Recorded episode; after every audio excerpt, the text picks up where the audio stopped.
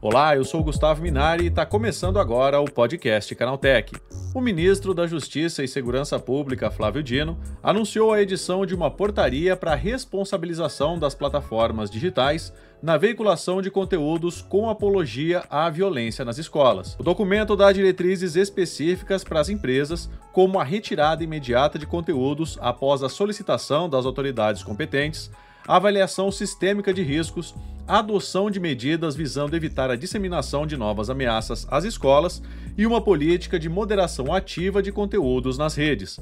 É sobre esse assunto que eu converso hoje com a Maria Gabriela Grings, coordenadora do Legal Grounds Institute. Então vem comigo que o podcast que traz tudo o que você precisa saber sobre o universo da tecnologia está começando agora.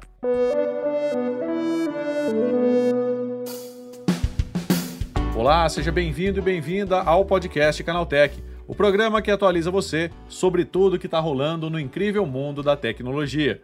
Não se esqueça de seguir a gente no seu aplicativo preferido para receber sempre os episódios novos em primeiríssima mão. E é claro, aproveita para deixar uma avaliação para a gente por lá. Diz aí o que você está achando do podcast Canaltech. Combinado? Então vamos ao tema de hoje.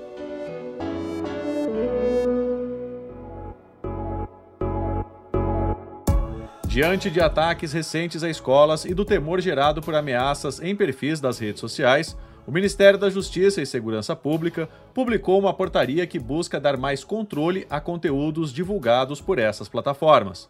A norma assinada pelo ministro Flávio Dino atribui à Secretaria Nacional do Consumidor e à Secretaria de Segurança Pública a tarefa de agir em meio à disseminação de conteúdos ilícitos, prejudiciais ou danosos nas redes sociais. Quem explica pra gente como essa portaria vai funcionar na prática é a Maria Gabriela Grings, coordenadora do Legal Grounds Institute. Bom, a portaria 351 do Ministério da Justiça, ela é uma tentativa de controlar a disseminação de conteúdo que seja ligado à violência no contexto do ambiente escolar. A portaria ela designou a Secretaria Nacional do Consumidor como um órgão administrativo que vai agora é, analisar e instaurar, se necessário, os procedimentos administrativos para dar efetividade à portaria. A portaria também vai acabou nomeando uma nova secretaria aqui, a Secretaria Nacional de Segurança Pública, que para coordenar no âmbito da Operação Escola Segura a efetividade da operação. Vai pensar aqui o compartilhamento entre as plataformas de redes sociais e as autoridades dos dados que permitam a identificação do usuário ou do terminal de conexão responsável pela publicação uma rede social que seja considerada inadequada é aqui em contrária à nossa tentativa de controle da violência no ambiente escolar. Agora, Gabriela, quais são os objetivos práticos dessa norma? Os objetivos práticos é, são esses: é tentar controlar, fazer com que as empresas, as redes sociais, onde esse tipo de conteúdo circula, porque circula não, não, não circula nos jornais, não circula na grande imprensa.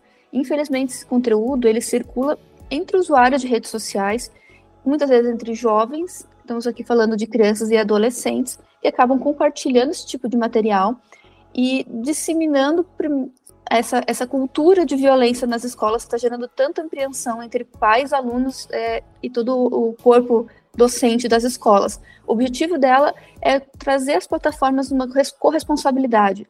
Vamos colocar dessa forma, bastante entre aspas aqui, trazer as plataformas a adotarem posturas ativas de combate a esse tipo de discurso a atuarem realmente para que essa, essa, esse conteúdo ele não se espalhe na internet, para que ele não ganhe propagação e que a gente não tenha depois esses jovens cooptados a, a imaginarem que eles podem fazer o mesmo em outros ambientes. A ideia, a ideia é essa, assim, chamar as plataformas junto do governo e dizer temos um problema sério, temos uma situação real, aqui não é hipotético. Vamos trabalhar juntos para controlar esse tipo de conteúdo, vamos trabalhar juntos para que a internet seja um lugar mais seguro, mais confiável, mais aprazível até para todo mundo. Essa é a ideia, acho que, de base dessa portaria.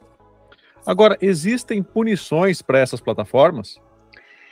Pela portaria aqui, a possibilidade é a abertura de um processo administrativo para a verificação se a plataforma que não atuar da forma esperada pelo governo. O que a gente está falando aqui de forma esperada é a apresentação de um relatório que está previsto na plataforma, na, na portaria, para que elas indiquem quais são os, os, cuidados que elas tomam sobre concepção de recomendação de conteúdo, qualquer coisa relacionada a algoritmos, seus sistemas de moderação.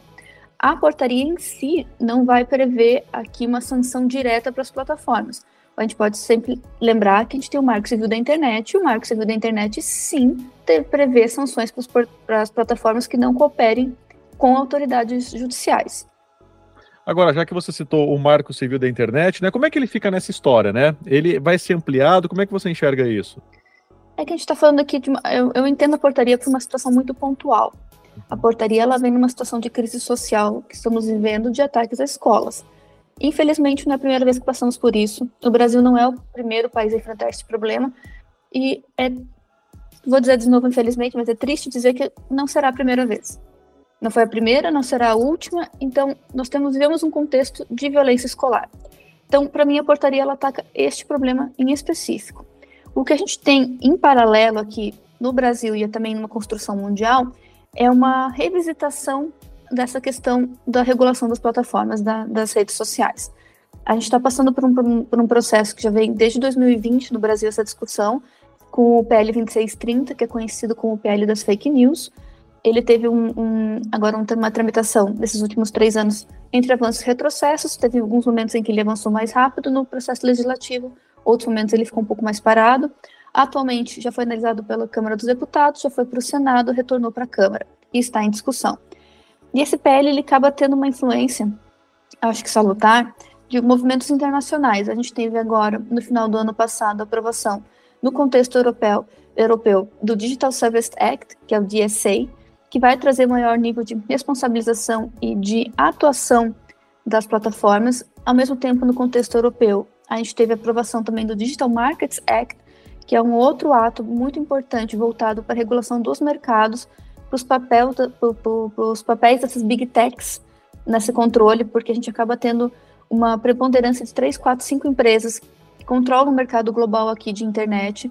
Então, uma portaria vai discutir conteúdo, que é o DSA, e outra vai discutir mercado, que é o DMA. Ao mesmo tempo, não só no contexto europeu, a gente tem a nova discussão agora de uma questão importantíssima na Suprema Corte Americana, que está sendo discutido um caso sobre também revisar essa responsabilidade. Nos Estados Unidos, a gente no meio jurídico acaba tendo uma, aprendendo que a liberdade de expressão ela tem uma preponderância quase que absoluta sobre outros direitos. E isso acabou se repassando também para o ambiente da internet e também para a responsabilidade das plataformas, que são tidas como totalmente não responsáveis pelos conteúdos que são publicados pelos seus usuários. Só que essa questão está sendo vista revista no, nos Estados Unidos de uma perspectiva muito interessante, não estão querendo responsabilizar as plataformas pelos conteúdos publicados. A discussão que está sendo colocada lá é se é possível responsabilizar as plataformas pela recomendação dos conteúdos, pelo funcionamento dos seus algoritmos, pela criação das bolhas informacionais. Então, eu estou colocando todas essas informações para dizer que nós vivemos um contexto de reavaliação da internet, de reavaliação da regulação, porque passamos um momento em que entendia-se que as plataformas eram neutras, que o conteúdo era publicado pelo usuário e que se ele fosse ofensivo para qualquer pessoa em qualquer contexto, a pessoa teria, o usuário em si teria que ser acionado. Então, um usuário ofendido acionaria o outro que teria sido o autor da ofensa. A gente já está num outro ponto da discussão. A gente entendeu já que as plataformas elas têm um poder maior de gestão daquele conteúdo do que nos era apresentado alguns anos atrás. Por isso que todos os outros países todos é sempre uma, uma, generalização, mas vários países estão tentando agora repensar esses papéis das plataformas, e nisso vai entrar uma possível reforma do Marco Civil da Internet, que virá pelo PL 2630. Agora, Gabriela, por que, que as redes sociais elas relutam tanto em remover esse tipo de conteúdo? É, nem todas, né? A gente teve uma, um caso aqui muito específico de uma rede que se mostrou assustadoramente relutante, mas as plataformas elas defendem muito o seu modelo de negócios e elas têm os termos de uso. Os termos de uso são aquelas letrinhas minúsculas que quase ninguém consegue ler. Quando a gente entra numa rede social que diz que a gente concorda que a gente não vai fazer uma propagação aqui de conteúdos ofensivos, fazer apologia à violência, pornografia infantil e uma série de, de assuntos. Elas podem efetivar suas seus termos de uso. Eles atuam muitas vezes para controlar esse tipo de, de, de conteúdo que circula que seja ilícito. Eles fazem uma regulação própria eles acabam moderando e retirando conteúdos, muitas vezes sem que um, um outro usuário tenha que entrar com pedido nesse sentido. Porque se o conteúdo for contra os termos de uso, eles podem, nós todos concordamos com isso. Acontece que isso é uma, ela, esse tipo de postura que seja mais ativa, mais preventiva, ela exige muito das plataformas, ela exige uma equipe é, especializada, ela exige um alto investimento em tecnologia e inteligência artificial, e a gente vai ter que entender que, fora os discursos muito extremos, existem zonas é, de penumbra aqui, zonas cinzentas. Alguns discursos podem ser muito mais danosos dentro para um país do que para outro. É, um discurso ele pode ser é, ilícito dentro de um contexto específico de uma discussão política que aquele país está passando naquele mês, naquela semana. Tudo uma questão de um contexto cultural. Então, as plataformas que são mundiais, elas precisam ter esse olhar local, equipes locais que analisem tudo isso de uma forma muito particular. E isso demanda muito tempo, dinheiro, energia e uso de tecnologia. Por isso que elas também não querem se responsabilizar por nesse nível. Agora, tem muita gente que defende, né, como você disse em outros países, a questão da liberdade de expressão, né? Como é que fica isso aqui no Brasil, né? Existe essa previsão? As pessoas se baseiam nesse princípio para poder é, divulgar qualquer tipo de informação, seja ela falsa ou não, né? Como é que você vê isso? É, o Brasil, é claro, defende a liberdade de expressão. É, desde a nossa Constituição de 88 e dos diplomas anteriores, a liberdade de expressão é um direito constitucional garantido a todos. É, a gente pegar aqui o Marco Civil da Internet, ele vai colocar como uma das suas premissas a liberdade de expressão, e tudo isso também tem sido colocado como basilar até para o próprio PL das fake news. Só que a gente não pode entender a liberdade de expressão como um direito absoluto. É, Compreende-se que no sistema brasileiro não existe um direito absoluto. Nós temos até o direito mais sagrado de todos, que é a vida, ele pode ser relativizado num caso, por exemplo, de legítima defesa. Então, se um direito tão central, tão precioso para nós, que é o direito à vida, não é absoluto, quem diria um direito de liberdade de expressão, que pode ser uma liberdade de expressão que vai gerar ofensas a outras pessoas, pode propagar um discurso de ódio, pode propagar notícias falsas e tem consequências no mundo real. A gente precisa lembrar muito bem que o que a gente faz na internet não está livre de regulamentação. A internet ela não é um campo é, aberto livre, onde a gente sem regulação nenhuma, sem leis, onde a gente faz o que a gente quiser, o que nós não faríamos no nosso mundo analógico, não virtual. Então, a liberdade de expressão, ela é um direito muito importante, sim. Temos constantes decisões judiciais que acabam mantendo conteúdos que, que algumas pessoas consideram até ofensivos, mas que aqui na ponderação do juiz ele entende que não, justamente porque dá vazão à liberdade de expressão, à liberdade de crítica, à liberdade de sátira, à liberdade até de paródia mas a liberdade de expressão não é um direito absoluto e sobre, ela não pode ser usado como um guarda-chuva, como um manto para você ir na internet e sair propagando todo tipo de notícia, todo tipo de absurdo. Tá aí, essa foi a advogada Maria Gabriela Grings, coordenadora do Legal Grounds Institute, falando sobre a portaria que busca dar mais controle a conteúdos divulgados nas redes sociais. Agora se liga no que aconteceu de mais importante nesse universo da tecnologia no quadro Aconteceu Também. Chegou a hora de ficar antenado nos principais assuntos do dia para quem curte inovação e tecnologia. A Volkswagen iniciou em Hannover, na Alemanha, os testes para usar a ID Bus, também conhecida como Kombi elétrica, em um serviço chamado Ride Pooling, Apesar do nome rebuscado, ele nada mais é do que uma corrida compartilhada popular aqui no Brasil com as vans de lotação. A principal diferença, porém, é que a Kombi elétrica também será autônoma, ou seja, trabalhará sem motorista humano.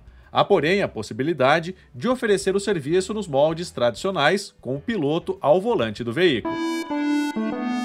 O Google trabalha numa revisão completa de seu motor de buscas e novas ferramentas com inteligência artificial para rivalizar com o Bing e o ChatGPT. A informação estaria em documentos internos vazados da companhia e indicam ainda que a gigante da web estaria apreensiva para alcançar o mecanismo de busca da Microsoft. Com o codinome Mage, o novo Google seria construído com recursos conversacionais, talvez numa dinâmica parecida com o novo Bing Chat, e seu lançamento está previsto para maio. Inicialmente, só um milhão de usuários dos Estados Unidos teriam acesso à ferramenta.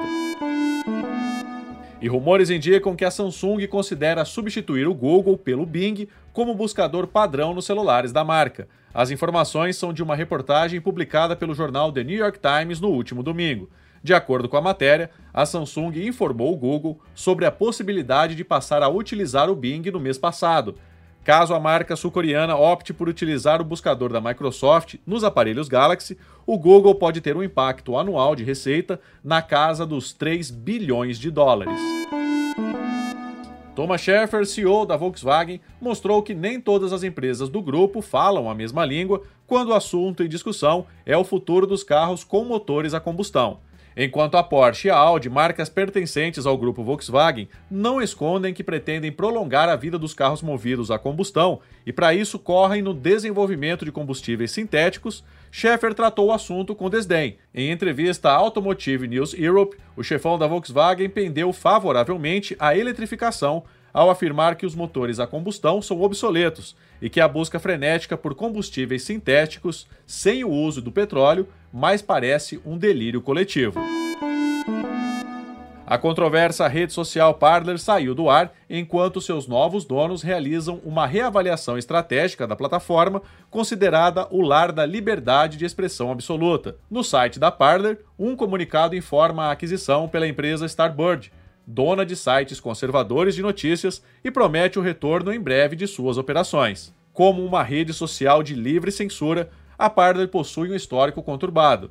Após o ataque ao Capitólio em janeiro de 2021 nos Estados Unidos, a plataforma foi banida das lojas de aplicativos devido à falta de moderação de conteúdos que incitavam a violência. Em 2022, foi anunciado que Kanye West compraria a Parler, mas o acordo não foi adiante depois que o polêmico cantor enalteceu Adolf Hitler e os nazistas em uma entrevista. Com essas notícias, o nosso podcast Canaltech de hoje vai chegando ao fim. Lembre-se de seguir a gente e deixar uma avaliação no seu aplicativo de podcast favorito. É sempre bom lembrar que os dias de publicação do programa são de terça a sábado, com um episódio novo, sempre às 7 da manhã, para acompanhar o seu café. E olha só que notícia boa: o podcast Canaltech está na fase de seleção do prêmio IBEST desse ano. Para votar na gente é bem simples. É só acessar o site app.premibest.com, entrar na categoria podcast, encontrar o podcast Canaltech, clicar no coração e pronto. Você pode dar um voto positivo por dia em cada categoria. Então corre lá e vote no podcast Canaltech. Lembrando que aos domingos tem também o Vale Play, o podcast de entretenimento do Canaltech. Esse episódio foi roteirizado e apresentado por mim, Gustavo Minari, e a edição foi do Yuri Souza, com a coordenação da Patrícia Gnipper. O programa também contou com reportagens de Paulo Amaral, Igor Almenara e Guilherme Haas. A revisão de áudio é da dupla Mari Capetinga e Gabriel Rime, com trilha sonora de Guilherme Zomer. E a capa desse programa foi feita pelo Eric Teixeira. Agora nosso programa vai ficando por aqui. A gente volta amanhã com mais notícias do universo da tecnologia para você começar bem o seu dia. Até lá, tchau, tchau.